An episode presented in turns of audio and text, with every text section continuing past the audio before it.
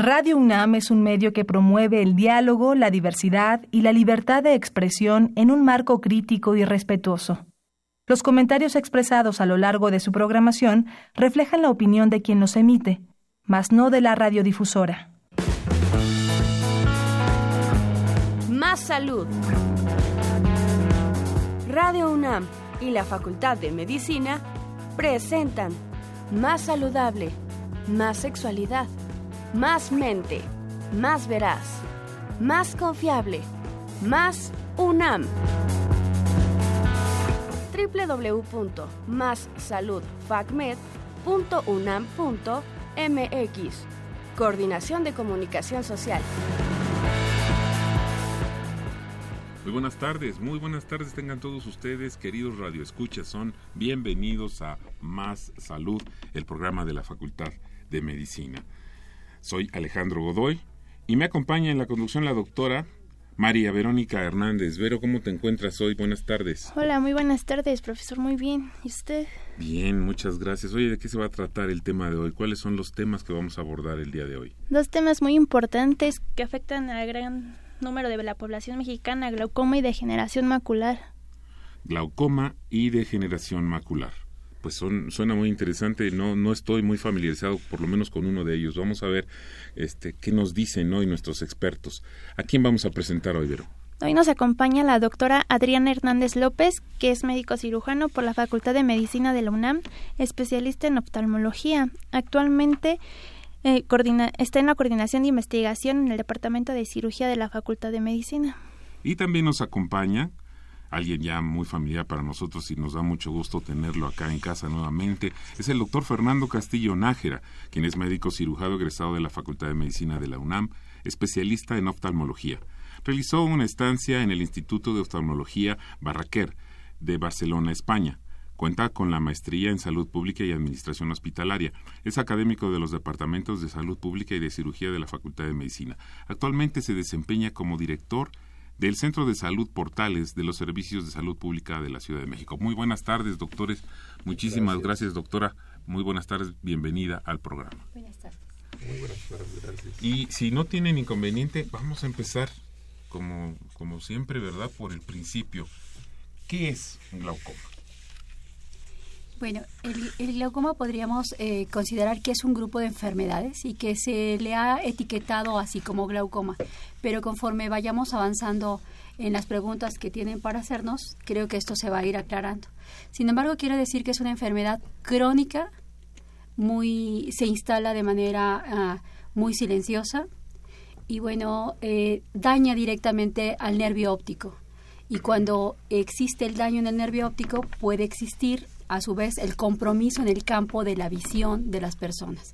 Y bueno, esto es muy delicado porque es progresivo y si no se identifica a tiempo puede tener consecuencias eh, desastrosas con nuestra visión. Les recordamos, nuestro programa es en vivo y está abierto a sus preguntas. Por favor, no deje de llamarnos a los teléfonos 55 36 89 89, voy a repetir, 55 36 89 89 y también tenemos el 01 800 505 26 88. Llámenos, háganos sus preguntas, haga el programa con nosotros. Doctora, mencionaba que era una enfermedad silenciosa. O doctor, ¿por qué se le denomina así una ceguera silenciosa? Sí, eh, gracias. Eh, como bien comenta la, doctora, pues el glaucoma cursa con un cuadro clínico, con signos eh, y síntomas que no son fácilmente reconocibles. De hecho, en las primeras fases de esta enfermedad visual no presenta ningún dato que el paciente pueda detectar. Por eso este problema tan importante y uno de los objetivos, eh, estamos en el marco eh, de una actividad mundial que se celebró el 12 de marzo, la Organización Mundial de la Salud eh, determinó que fuera el día contra el glaucoma. Y esto lo hace porque en el mundo el problema del glaucoma cada vez ha adquirido una dimensión pues alarmante se estima que en este momento existen eh, más de 60 millones de personas que tienen glaucoma en el mundo. Y el problema es que la mitad de ellos, de los pacientes eh, que tienen glaucoma, no se conoce, no se reconoce que tiene esa enfermedad. Esto es un problema de salud pública y si lo extrapolamos al caso de México, pues hicimos una eh, aproximación eh, con datos de, del Seguro Social, el Instituto Mexicano del Seguro Social, y se estima, y del sector salud por supuesto, pero se estima que eh, alrededor de un y medio personas, un millón y medio de personas de mexicanos tienen en este momento glaucoma. Pero la mitad, estamos hablando de 750 mil personas, no lo saben. Entonces de ahí el reto, de ahí que estos programas de, comunicación social pues lleguen a, la población para eh, pues sonar ahí una alarma, eh, este, eh, poder hacer una estrategia, en este caso, para que tomemos conciencia primero que existe, que el glaucoma es un problema grave, que es un problema que hay que enfrentar y que causa ceguera. ¿Qué lo causa, doctores? ¿Qué causa este, este problema?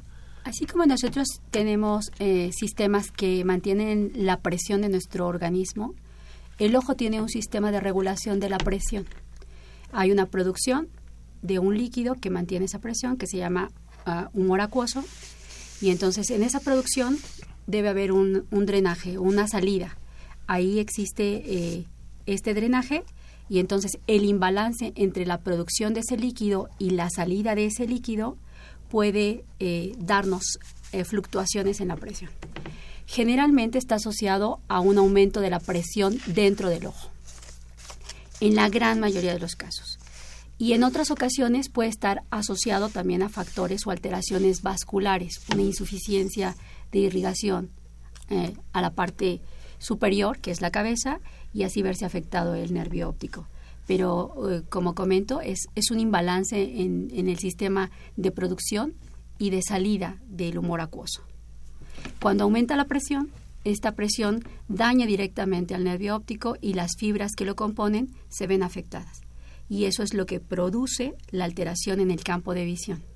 Y, y quiero imaginar que justamente por esta causa, y ya lo que nos explicaba el doctor Castillo, justamente es que muchas personas que podríamos padecer esto, quizás no nos damos cuenta de inmediato porque eh, va muy paulatinamente progresando y me voy acostumbrando a, a, esta, a este desbalance en la visión poco a poco me voy acostumbrando y por eso no me doy cuenta. De ahí los 750 mil casos que me parece alarmante, doctor.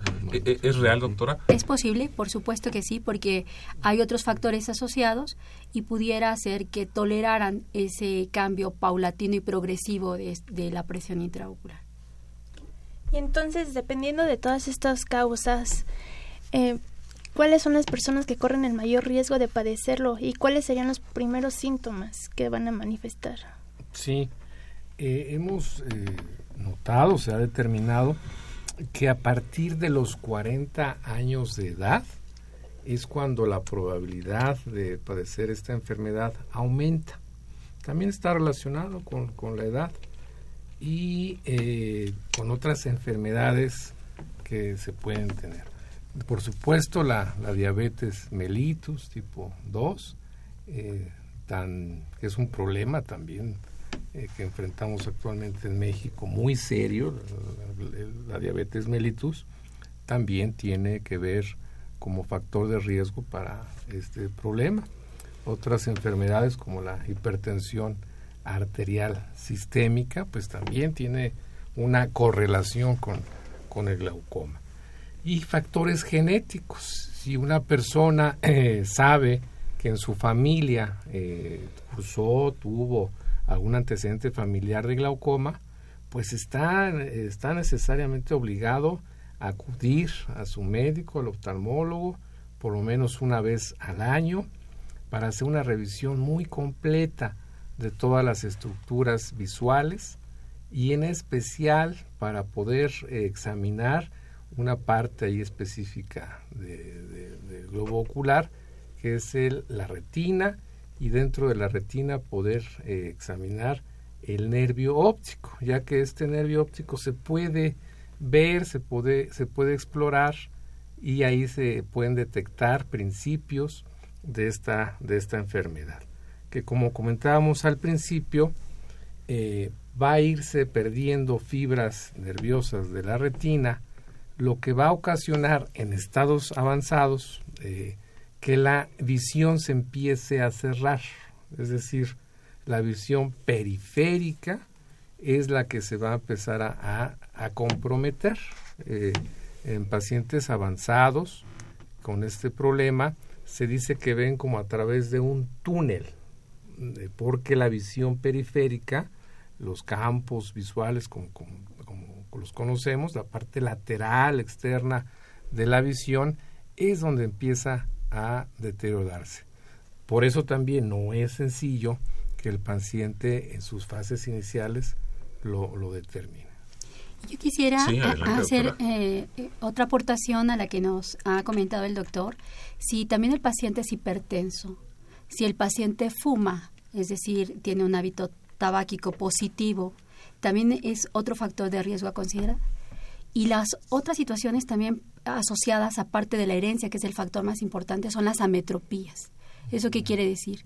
Que los errores refractivos, es decir, todos los que necesitamos o dependemos de lentes en algún momento, también tenemos una asociación fuerte para poder desarrollar este tipo de enfermedad inherente al curso de la propia ametropía.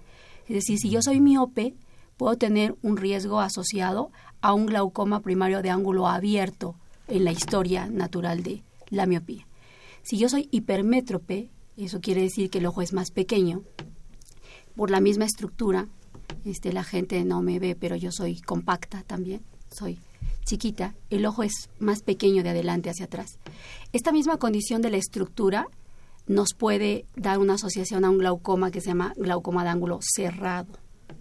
Si el paciente cursó con traumatismos en algún momento, pudiera también desarrollar un glaucoma secundario a ese traumatismo. Ah, hubo un factor eh, desencadenante como una asociación de riesgo como la diabetes mellitus. Esos pacientes, además de ser o tener una metropía eh, de forma conjunta con la enfermedad sistémica, también la propia enfermedad puede dar origen a otro, otro tipo de glaucoma que se llama glaucoma neovascular, propio de la enfermedad de la diabetes asociada a la retinopatía.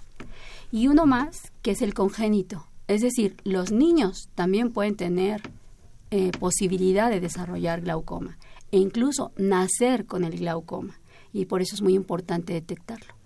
Hace rato se comentaba de la oportunidad de hacer una buena cultura de la prevención, pero también es una, una muy buena oportunidad de hacer una cultura de la revisión, porque yo quiero estar bien en un futuro. Y si yo ahorita tengo la oportunidad de planear parte de ese futuro, es importante. Si alguien ha tenido alguna de estas asociaciones o conoce, vale la pena que se acerquen al oftalmólogo para que se pueda hacer un estudio de detección oportuna. Qué bueno que menciona esta cultura de la revisión, porque finalmente, qué mejor prevención que irse revisando. No voy, puedo hacer prevención si no tengo la cultura de irme a revisar, a checar. Eh, les reitero a todos nuestros radioescuchas, nuestros temas de hoy son problemas oftalmológicos, como ya vimos, el glaucoma estamos tratando el día de hoy. Y si usted tiene alguna pregunta o algún comentario respecto al tema de hoy, a los temas de hoy, llámenos por favor. Nuestros teléfonos son el 55 36 89 89 y el 01800 505 26 88. Para hacer una recapitulación, ya mencionamos cinco tipos diferentes de glaucoma. ¿Existen algunos más? ¿Y en todos son los mismos síntomas? Eh, se puede considerar algún otro glaucoma como el, de el que es normotenso, es decir, el glaucoma que nunca estuvo asociado a presiones altas y por eso el paciente tampoco se dio cuenta. ¿no? Eh, quiere decir que hay una insuficiencia vascular. Ese es otro tipo de, es una neuritis óptica de tipo isquémico, es decir, le falta oxigenación. Eh, eh, a, eso puede estar asociado. Entonces, en otros factores de riesgo ya comentamos la hipertensión, pero también las hiperlipidemias, es decir, alteraciones en los lípidos también tienen que considerarse como factores de riesgo. Ayúdenos a entender mejor esta situación. Cuando escucho lípidos, doctor, cuando escuchamos lípidos, ¿qué, significa? Evidentemente estoy pensando en, en alimento con grasa. Eh, eh, ¿Estoy en lo correcto o estoy equivocado, por favor? Eh, estamos en lo correcto, es decir, en, esta, en esta parte de la revisión tenemos que documentar bien cómo están los niveles de colesterol, los triglicéridos y si hay algún antecedente en la familia, ¿no? De, de haber tenido algún dato asociado a, esta alteración en las grasas, como usted lo menciona. Por supuesto que la dieta tiene que ver totalmente pero también con los otros factores. Es decir, es multifactorial el proceso que suma para el daño en el nervio óptico. Es decir, si yo aparte ¿no? este, tengo un sobrepeso, es decir, una obesidad, seguramente voy a tener problemas asociados en el metabolismo de la glucosa o del azúcar, en la presión arterial, y si aunado a esto tengo una alteración vascular, pues suma el factor de daño para que el nervio óptico eh, se deteriore de manera más rápida. Ahora, tengo una duda, eh, doctores. Uh, ayúdenme a entender. Cuando hablamos de presión arterial alta, o sea, hipertensión, y, sabemos que en nuestro país es una enfermedad eh, muy común, muy frecuente, quisiera preguntar, bueno, ¿cómo está asociada la presión arterial a la presión del ojo? ¿Es la misma? ¿No lo es? Quiero entender que no lo es. Y en todo caso, ¿cómo detectar, cómo saber o cómo se mide la presión del ojo? Necesariamente tiene que hacer la revisión un médico, entiendo, pero ¿cómo se hace? ¿Cómo detectar esto? Eh, así es. Sí, eh, el ojo es un sistema dinámico muy complejo donde involucran muchas funciones. Y una de ellas es el recambio constante de líquido, vamos a, comentarlo así, que le da eh, un tono, una, una consistencia al globo ocular. Y ese, ese recambio que se está llevando continuamente de manera dinámica puede haberse afectado. Entonces puede ser que se esté produciendo eh, más líquido o se esté eh, drenando con menor situación. Y esto va a poder eh, en un momento dado hacer que se aumente la presión intraocular dentro del ojo, que es independiente a la eh, presión o la eh, presión arterial. Son situaciones diferentes. El, el sistema ocular, el sistema visual, regula de manera independiente esta, este líquido y en consecuencia esta presión intraocular. Para poderla determinar, para poderla medir, tiene que ser eh, un oftalmólogo, una persona entrenada, capacitada en esta medición de, de la presión intraocular, con instrumentos adecuados para tomar una medición. De manera general y de manera este, clásica decimos que esa presión varía, es, normal, entre comillas, de entre de 10 y 20 eh, milímetros de mercurio. Se mide eh, a través de un eh, instrumento donde se coloca anestesia local, unas gotitas de anestesia en el ojo y ahí acercamos un aparato perfectamente diseñado para esto. Y a través de una de una medición podemos determinar cuál es la presión intraocular de ese ojo.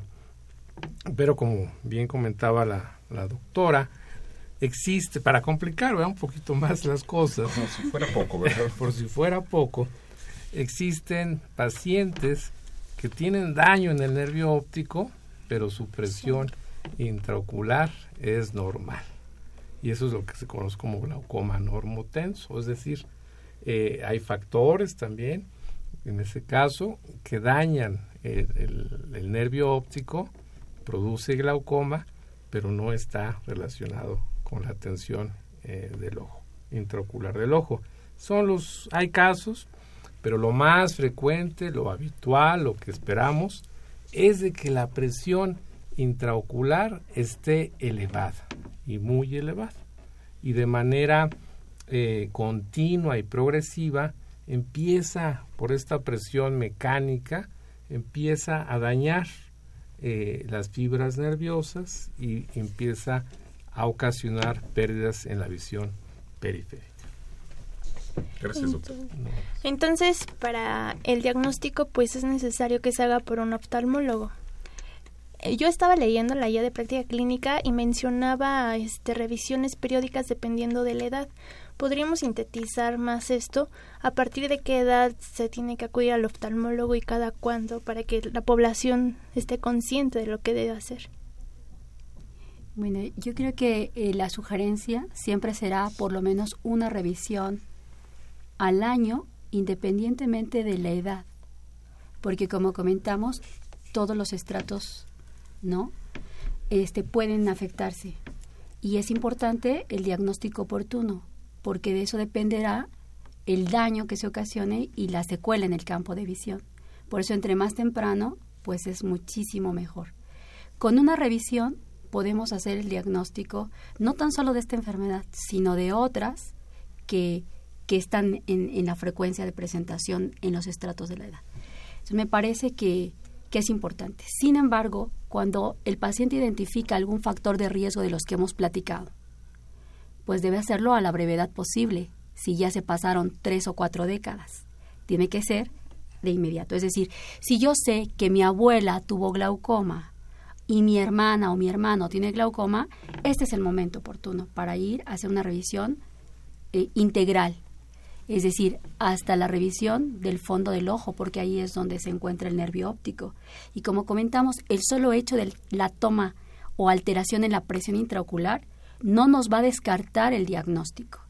Por ejemplo, en la actualidad ustedes saben que se han operado muchas personas de cirugía refractiva con las nuevas técnicas de láser. Eso quiere decir que hay un moldeamiento de la córnea y entonces el espesor que guardaba la córnea es más delgado.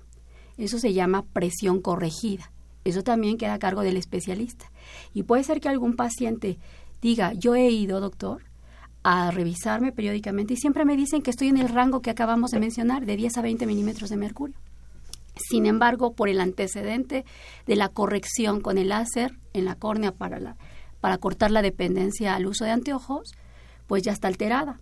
Entonces se tiene que considerar esa presión corregida también para el diagnóstico. Por eso es importante que si ustedes escuchan alguno de los factores de los que estamos comentando, es muy buen tiempo de acercarse al especialista y a partir de, ese momento hacer un seguimiento de revisión periódico anual, por lo menos. Obviamente, si hay síntomas, pues hay que acercarse más rápido. Tan solo el hecho de que un paciente tenga frecuentes caídas o accidentes asociados a que no lo vi, implica ya tres veces más la posibilidad de estar ante un glaucoma. Eso es muy importante a considerar. 55 36 89 89, repito, 55 36 89 89 y el 01800 505 26 88 son nuestras vías telefónicas para eh, recibir sus comentarios, sus preguntas, sus sugerencias. Muy interesante lo que nos dice. Y yo quiero imaginarme que soy un paciente que ha sido detectado con este problema, que eh, mi campo visual se ha ido cerrando, mm, me, me he acostumbrado a ello, pero efectivamente entro dentro de estos factores. Eh, he sentido como que las cortinas de mi visión se van cerrando poco a poco y solamente veo por una especie de, de, cavidad, de túnel, eh, cierto campo visual que ha sido reducido. Me acostumbré a ello, pero ahora me han detectado que tengo esto. ¿Cómo, ¿Cómo es el tratamiento? ¿Estoy condenado a la ceguera? Eh, ¿Hay un tratamiento? ¿Hay una corrección? ¿En qué casos sería? Sí, ya que primero eh, establecer el diagnóstico, como lo comentamos, el glaucoma es una serie de enfermedades. Primero hay que determinar qué tipo de glaucoma presenta esta persona. El más frecuente es el glaucoma primario de ángulo abierto, una situación eh, técnica, ¿no? Eh, llamamos así, así los clasificamos. Es el que más afecta a la población. Entonces, una vez que ya determinamos el diagnóstico, podemos echar mano de otros estudios eh, para complementar eh, esta situación que llamamos estructurales, porque podemos examinar con mucha precisión a través de estudios de imagen ya muy sofisticados, en el caso de la tomografía, ahí podemos hacer una, una tomografía en el nervio óptico, es un estudio de, de imagen que nos aporta mucha información, además de los campos visuales y la exploración clínica. Y tenemos que individualizar al paciente, primero determinar qué tipo de, de, glaucoma tiene y con base en ello empezar un tratamiento que va a ser siempre individualizado eh, dependiendo de cómo responde cada paciente a los medicamentos Contamos con varias estrategias de tratamiento. Iniciamos o comúnmente iniciamos con medicamento tópico, esto es en gotas. Hay medicamentos que se aplican en gotas para poder eh, controlar eh, la presión intraocular de, del ojo.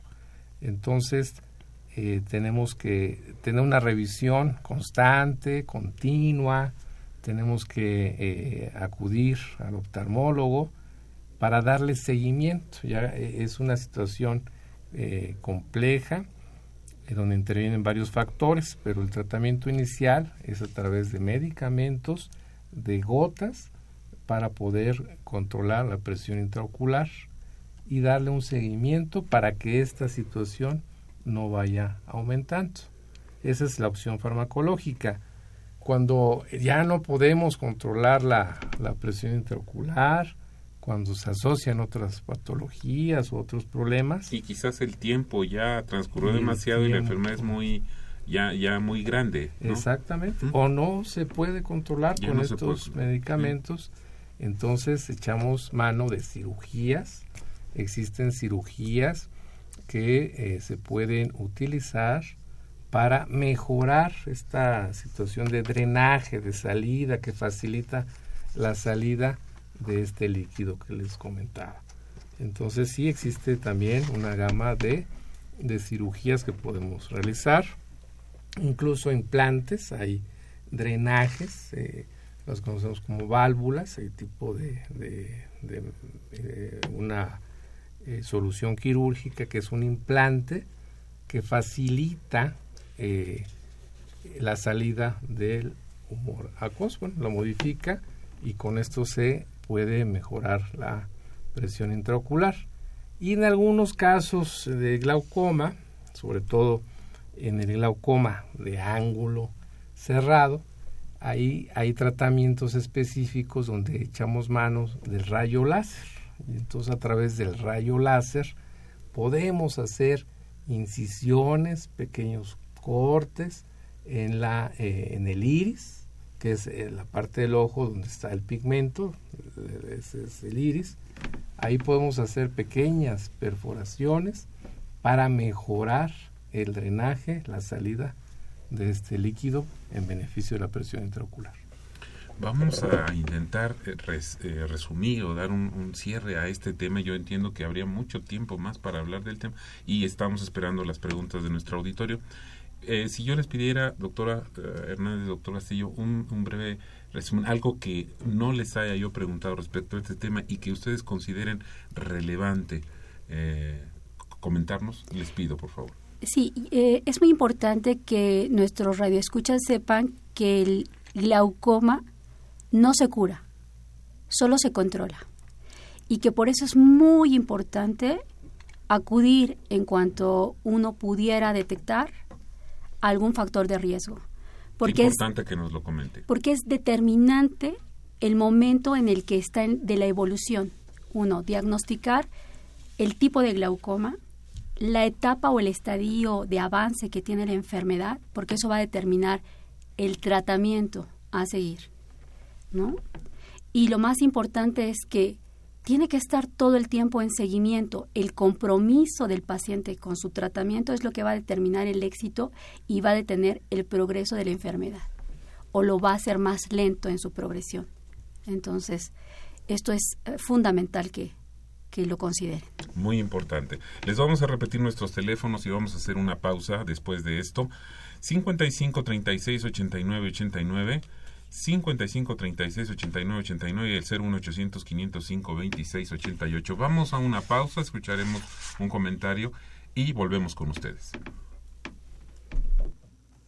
Soy el doctor Ulises Jiménez Correa, responsable de la Clínica de Trastornos del Sueño de la Facultad de Medicina de la Universidad Nacional Autónoma de México. La Clínica de Trastornos del Sueño es un proyecto que inició en 1998 con la iniciativa del doctor René Drucker Colín, entonces jefe del Departamento de Fisiología, del doctor Alejandro Cravioto, director de la Facultad de Medicina en aquel entonces, y el doctor Francisco Barnes de Castro, rector de nuestra universidad en aquellos años. La clínica de sueño inició eh, dentro del Hospital General de México en el edificio conocido como Unidad de Medicina Experimental. Eh, en estos 20 años de trayectoria de la clínica hemos tenido logros muy importantes hemos contado con la confianza de miles de pacientes a los cuales hemos ayudado a recuperar la calidad de su sueño y con esto la calidad de su vida. Hemos colaborado en el ámbito académico para nuestra universidad y también para otras instituciones de educación superior, brindándole a los estudiantes la oportunidad de llevar a cabo su servicio social. Algunos de ellos han hecho sus proyectos de tesis de licenciatura de maestría y de doctorado. En el ámbito de la docencia hemos colaborado en diferentes programas como diplomados, simposios, programas de educación continua, tanto en el ámbito de la medicina como de la psicología. La clínica de trastornos de sueño también es sede de un curso de posgrado de alta especialidad médica para quienes están interesados en aprender y llevar a cabo un entrenamiento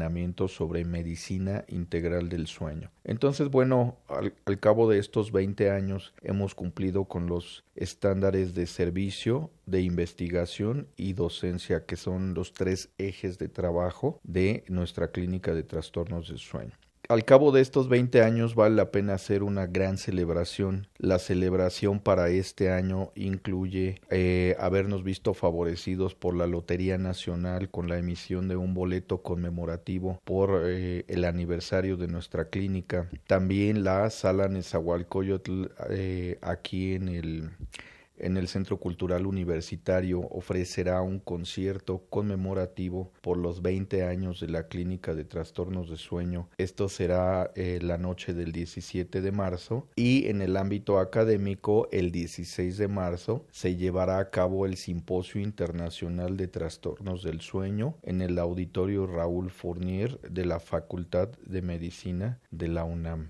Vale la pena mencionar que eh, el crecimiento de la clínica que tenemos en Hospital General de México hizo necesario que se contara con una nueva clínica de trastornos del sueño. Entonces, actualmente la segunda clínica se encuentra ubicada dentro de la ciudad universitaria en el edificio de Consejo Técnico de la Facultad de Medicina, a un lado de la Dirección General de Atención a la Salud. Los teléfonos de ambas clínicas de sueño son el 5623 2690 y el 5622 0067 atendemos a toda la gente, sean o no comunidad universitaria, tengan o no algún otro servicio de salud. Basta llamar comentar qué molestia de sueño tiene el paciente para que se le pueda programar una cita. Me gustaría terminar esta conversación comentando que todos los años, el tercer viernes de marzo, se celebra el Día Mundial del Sueño. Esto es una iniciativa que promueve la Asociación Mundial del Sueño, también la Federación Latinoamericana de Sociedades de Sueño, ambas organizaciones de las cuales formamos parte. Y bueno, el objetivo es hacer una gran difusión sobre la importancia de dormir bien. ¿Por qué existen las clínicas de sueño? ¿Por qué es importante atenderse? Porque dormimos la tercera parte de nuestra vida. Cualquier situación que no nos deje descansar bien, tenemos que controlarla para poder estar bien por la mañana, por la tarde, ser productivos y tener buena calidad en nuestro. Muchas gracias.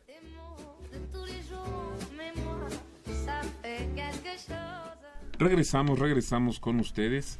Les agradecemos mucho. Eh, que nuevamente nos sintonicen y vamos a entrar ahora al siguiente tema de hoy que es degeneración macular. Yo les quiero preguntar de qué se trata esto, qué es la degeneración macular. Adelante, doctores, por favor. Sí, es un proceso eh, degenerativo, como su nombre lo indica, que afecta una parte específica de la retina, que es eh, la parte de mayor visión, la parte central de la retina con la que percibimos la visión fina, eh, los rasgos de, una cara, la lectura. Esa eh, estructura se llama mácula, se encuentra en el centro de la retina y se compromete con el paso del tiempo puede haber un problema ahí de inflamación ahí in situ y eso provoca daño en la visión central, en la visión fina y aparece con mayor frecuencia en pacientes eh, de más de 60 años en adelante. Para que podamos entender un poquito más esto, bueno, yo me imagino el ojo como una cebolla, ¿no? Que es por capas.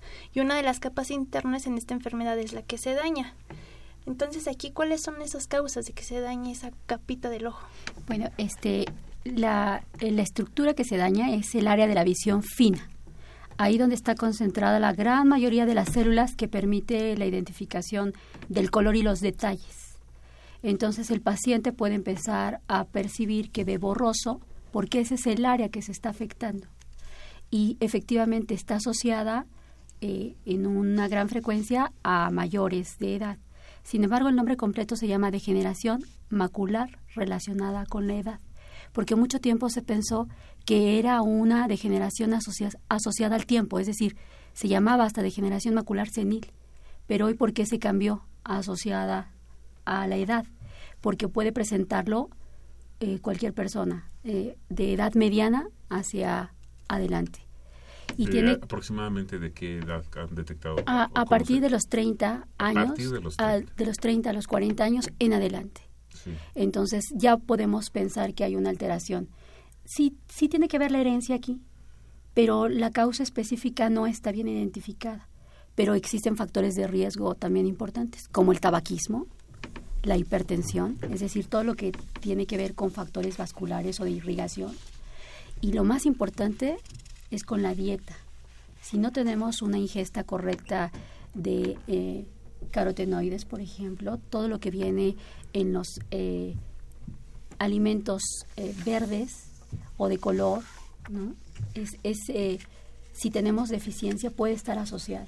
Se habla incluso que la gente del Mediterráneo no padece de degeneración macular relacionada con la edad. Entonces, es importante porque la dieta nos orilla a factores de riesgo o nos coloca en factores de riesgo que pueden ser totalmente prevenibles. O sea, asociado a esta famosa dieta mediterránea. Así es. Ahora, ¿qué otros riesgos existen? ¿Algún otro riesgo, doctor, que existen para, para esta enfermedad? Sí, eh, la carga genética, por supuesto, es un factor muy importante. Si en nuestra familia existe alguna persona que haya tenido el diagnóstico de degeneración macular relacionado a la edad, también está, eh, está obligado a, hacerse una revisión periódica para determinar si él también está afectado o afectado. Y de manera general, eh, eh, podemos hacer un examen grueso para nuestros radioescuchas, podemos examinar la mácula. Esto se puede hacer viendo una rejilla, un cuaderno ahí con cuadriculado, que lo podemos hacer todos en casa, muy sencillo. Nos ocluimos un ojo y hay que determinar, y luego el otro, y hay que determinar si esta cuadrícula la vemos distorsionada, la vemos este, eh, con ausencias de algunas líneas, eh, en fin, si hay una distorsión. Y de esta manera, fíjense, algo muy sencillo, eh, que podemos hacer en casa. Digo, esto no exenta, por supuesto, una revisión médica, pero de manera gruesa, de manera general, ahí podemos estar examinando si existe un daño macular. De esta enfermedad de la degeneración macular relacionada con la edad, ¿hay tipos? Sí.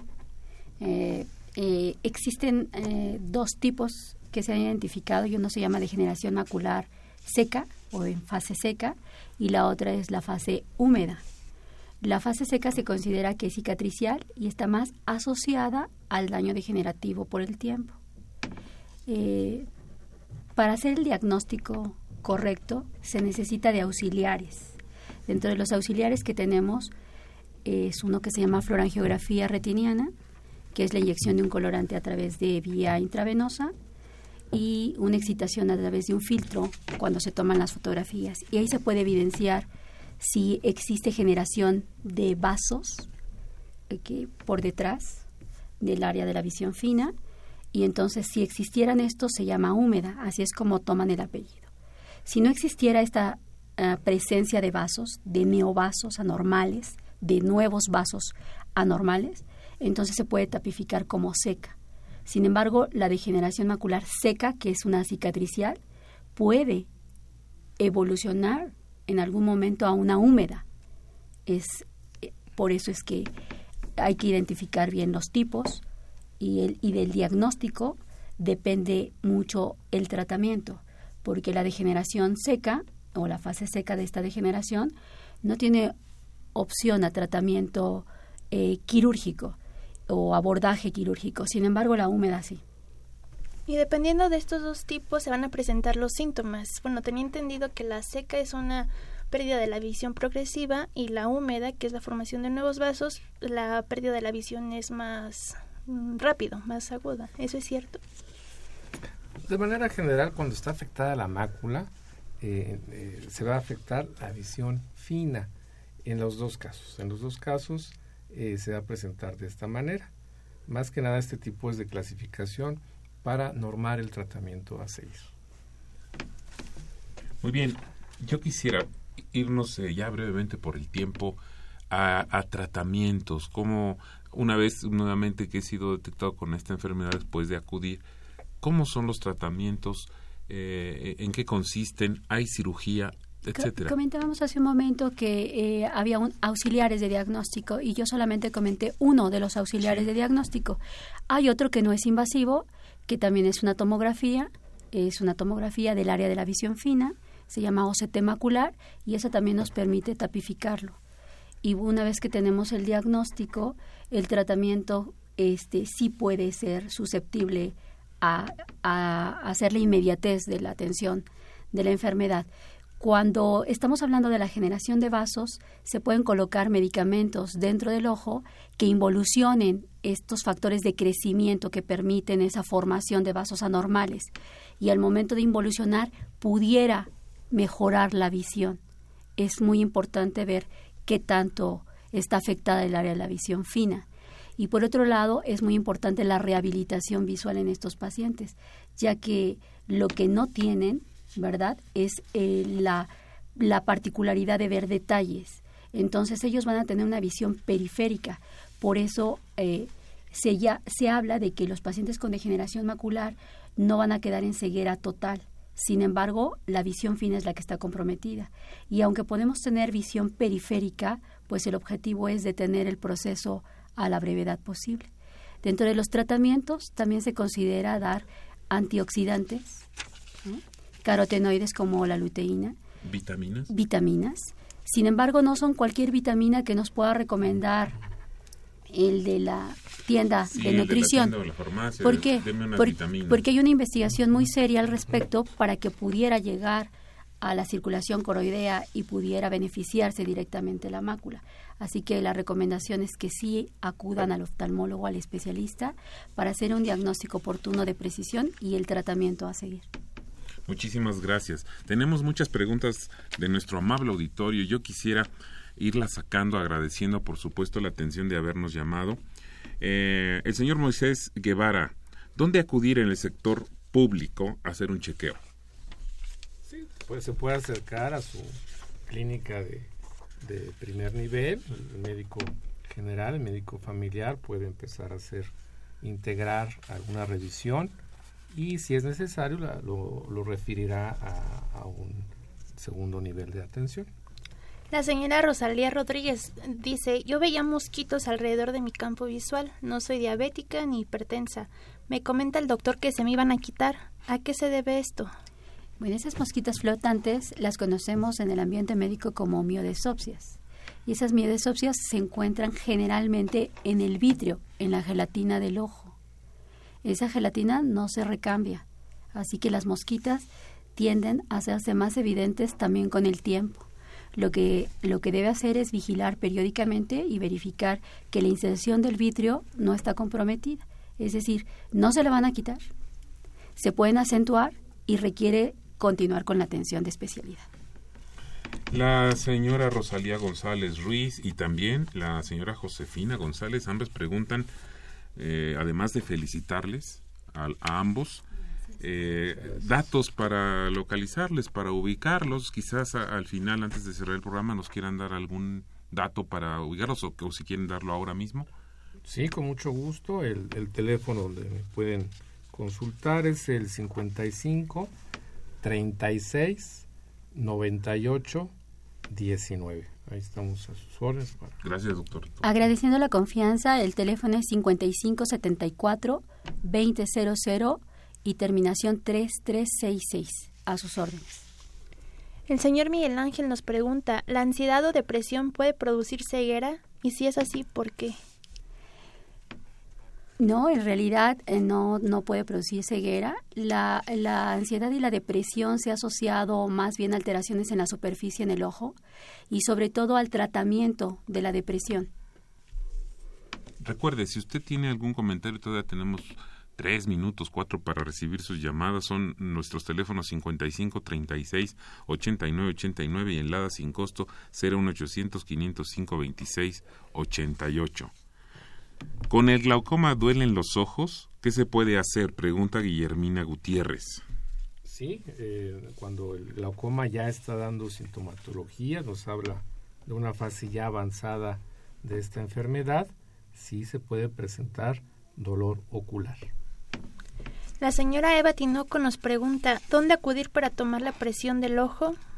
Tiene que ser a partir de un segundo nivel, es decir, donde exista el médico especialista con eh, los aparatos requeridos para las tomas de la presión. Es decir, no, lo, no puede acudir a una farmacia o a un primer nivel, tiene que ser materia del especialista. Rocío García, si padezco glaucoma, ¿me afectan los aparatos electrónicos, la televisión, la radio? Esta es su pregunta. no, definitivamente no hay una asociación directa con este tipo de, ni los aparatos celulares, nada por el estilo. No, que se haya determinado, afortunadamente no. Y un poquito regresando a la, la pregunta anterior, este nos hay dos este radioescuchas, el señor Moisés Guevara y, y Eva Tinoco que nos preguntan dónde poder este tomar la presión intraocular. Eh, también eh, les comento ahí en, en, la unidad, en el centro de salud eh, Portales, donde estamos trabajando, eh, en este ánimo de la detección oportuna, eh, eh, podemos también acudir al Centro de Salud Portales, que está en, San Simón 94, Colonia San Simón Ticumac, en la delegación Benito Juárez. Ahí también estamos ya realizando pruebas para determinar la presión intraocular. Doctora, ¿necesita hacer algún comentario? al respecto de, de, nuestra radio escucha que decía de los aparatos electrónicos, bueno, es que entramos en materia. Los aparatos electrónicos eh, tenemos un uso y abuso de ellos. Entonces hay que hacer los espacios de descanso correctos y alguna prevención como una como un lubricante que tampoco es recomendable que se lo asignen en la farmacia, sino que sea recomendado por el especialista de acuerdo a la alteración. Los usuarios de medicamentos para el glaucoma tienen asociación a las alteraciones en la lágrima. Así que es muy importante que también este aspecto se considere en el tratamiento, es decir, que, sus ojos se vean y se sientan lubricados, que sus ojos estén protegidos a, partir del tratamiento. Estoy imaginando las personas que por trabajo eh, están, eh, mirando la computadora, la tableta, horas, horas, no hablo de dos horas, hablo de ocho, catorce, quince horas al día. Y si no tienen un periodo de descanso, pues esto finalmente va a afectar de alguna manera. La señora Clara García nos comenta si el, que el glaucoma y la retinosis pigmentaria es la misma enfermedad. Ella padece retinosis y le han dicho que no hay tratamiento. ¿Esto es cierto o inventaron algo? son eh, enfermedades diferentes.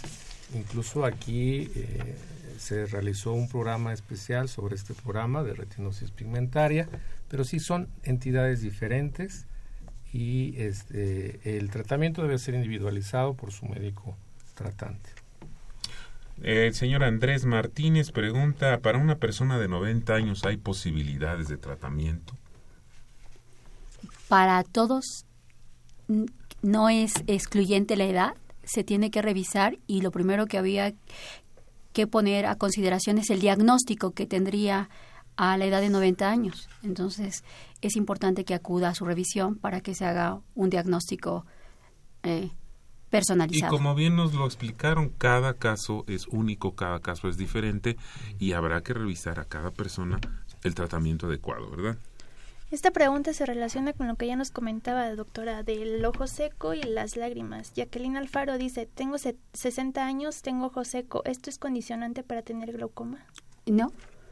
El ojo seco es una eh, eh, frecuencia, un síntoma incluso muy frecuente, pero también puede ser parte de un síndrome muy complejo que puede estar asociado a enfermedades sistémicas.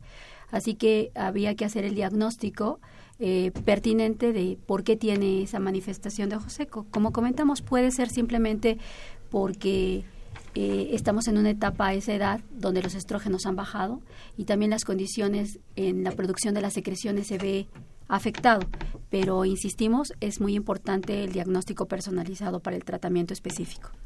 El señor José Luis Menchero pregunta, ¿Mejoran la visión o esta enfermedad los lentes de contacto? ¿Detienen los lentes de contacto estas enfermedades? No, eh, eh, no se relacionan con el uso de lentes de contacto.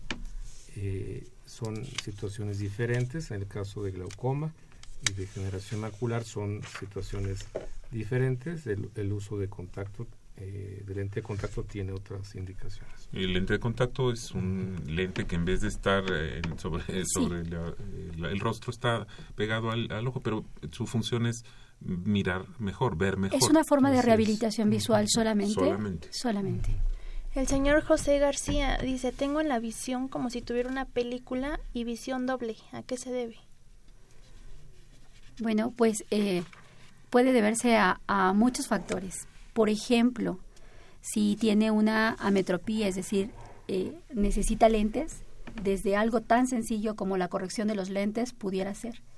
Pero ah, para que él descarte alguna enfermedad de mayor riesgo por ver doble, es importante que acuda a su revisión. Pues bien, desgraciadamente el tiempo se nos ha agotado en nuestro programa. Estoy seguro que si tuviéramos este dos o tres o cuatro horas seguiríamos tratando este tema. Desgraciadamente hemos concluido. Dígame, doctor. Un último comentario, sí, nada más llamar a la no automedicación. Existen medicamentos como los esteroides que pueden producir enfermedades muy serias como el glaucoma. Por supuesto. Muchas gracias, doctor. Les agradecemos puntualmente a la doctora Adriana Hernández López y al doctor Fernando Castillo Nájera su brillante, digo brillante participación en este programa. Muchísimas gracias. Esta fue una coproducción de la Facultad de Medicina y Radio UNAM a nombre del doctor Germán Fajardo Dolci, director de la Facultad de Medicina, la doctora Irene Durante Montiel, secretaria general, la licenciada Karen Corona Menes, coordinadora de comunicación social. Nos despedimos. En la producción, Erika Lamilla Santos. En los controles, Andrés Ramírez. En la conducción, la doctora Verónica Hernández y su servidor y amigo Alejandro Godoy. Que pasen una excelente tarde. Radio UNAM y la Facultad de Medicina presentaron Más Salud. Consulta nuestra revista www.massaludfacmed.unam.mx. Coordinación de Comunicación Social. Más UNAM.